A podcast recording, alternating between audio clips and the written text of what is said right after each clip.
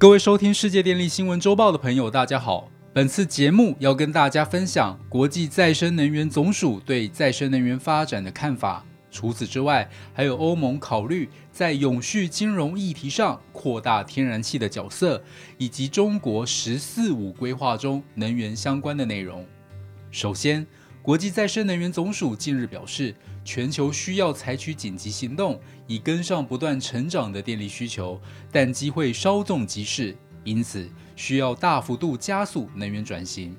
国际再生能源总署指出，如果要在二零五零年前控制全球温度的上升，就需要使用电力取代化石燃料作为主要能源，让越来越多的经济体将运输和供暖系统电气化。来帮助减少碳排放，并使用再生能源生产大量的滤氢，让无法直接电气化的重工业和工厂使用。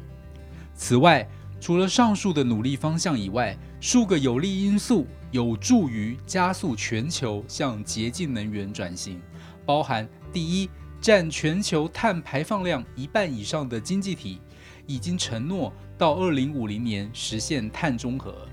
第二，金融市场和投资者正在转向永续投资，以及第三，新冠病毒的影响证明将经济与化石燃料绑在一起所产生的风险等。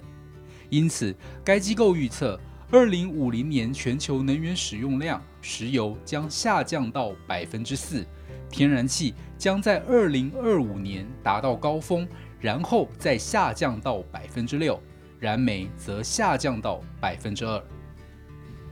由以上报道可知，在全球朝洁净能源转型的趋势下，步伐必须要再加快，才能顺利达成巴黎气候协议，并减少气候变迁对环境造成的影响。要如何加大力道呢？这需要世界各国通力合作，而且要起带头作用。我们来看看最近欧洲与中国发生哪些大事。欧盟考虑在永续金融议题上扩大天然气的角色，然而却有一些争议。我们来看看是为什么呢？欧盟近期正在起草永续金融相关规范，该规范是让私人基金协助欧盟迈向近零碳排经济的重要环节。但是，根据一份泄露的文件显示，天然气仍旧排除在永续金融分类方案外。但是，欧盟认知到。化石燃料在尖峰负载期间可提供稳定的电力，因此欧盟执委会正重新考虑天然气在永续金融分类方案的定位。欧洲天然气协会表示，天然气在未来几年应被认定为驱动能源转型的能源，例如因应再生能源间歇性协助提供电力，而且随着天然气产业逐步朝向低碳。能发挥减缓气候变迁的效用，因此，对于天然气如果被归类在永续金融分类方案中，表示肯定。然而，绿能团体则持反对意见，认为将化石燃料标示为永续能源，并借此获取本该属于支持绿能转型的基金，是一种漂绿的行为。我们看完了欧洲，再来是中国。中国在二零二一年三月五号召开两会，也就是全国人民代表大会与全国政协会，进行“十四五”规划与二零三五年远景目标审议。二零三五年远景目标提供习近平政府后十五年的发展方向，而“十四五”规划正是二零三五年远景目标的开头，也适逢中共建党百年。因此，与过去所有的十三个五年规划相比，受到海内外更高的关注。因此，我们来看看中国“十四五”规划中有关能源的相关内容。“十四五”规划中有明确提到，将制定二零三零年前碳达峰行动方案，并努力争取二零六零年前实现碳中和。因此，除了将大力提升风电与太阳能发电规模以外，在核能方面表示将安全稳妥地推动沿海核电建设。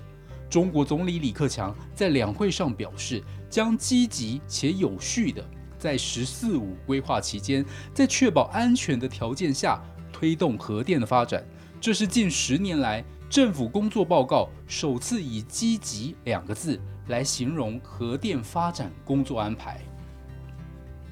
彭博社认为，不像其他的替代能源，像是风力或太阳能，核电如此明白的在工作报告中完整论述，代表了中国领导人特别重视核电在“十四五”规划中的定位。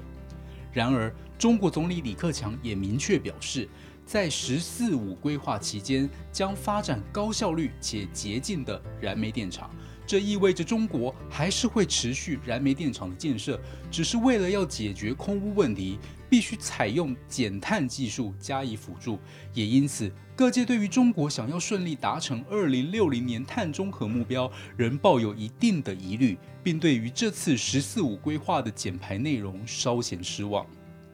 由上述报道可发现。外界专家普遍认为，这次“十四五”规划虽然有表明要增加再生能源和核能的发展，但是对于燃煤却搁置处理，并无太多琢磨，显示除非中国经济走缓，否则为了经济需要，中国目前还是必须依赖燃煤。另一个观察重点则是，二零三零年碳达峰。这表示，二零三零年前碳排会持续增加，但是否提前达峰或延后达峰，以及之后如何积极减排，才可达到二零六零碳中和的理想目标？或许等到中国发改委与国家能源局针对“十四五”规划陆续发布各部门更详细的政策内容，才会有更明确的方向与做法。综合以上报道。全球朝再生能源转型必须加快脚步，来顺利达到巴黎协议减排目标。而欧盟带头务实探讨天然气是否界定为永续能源，对金融界及投资人都有指标意义。当然，对欧盟达成碳中和也至关重要。此外，中国“十四五”规划中是否可以为二零六零年碳中和打下良好基础，仍然有待观察。以上是本周世界电力新闻周报的整理报道。国际上电力的大小事，我们会持续密切关注，并且跟大家分享。若喜欢我们的频道，请不要吝啬与好朋友分享哦。我们下周再会。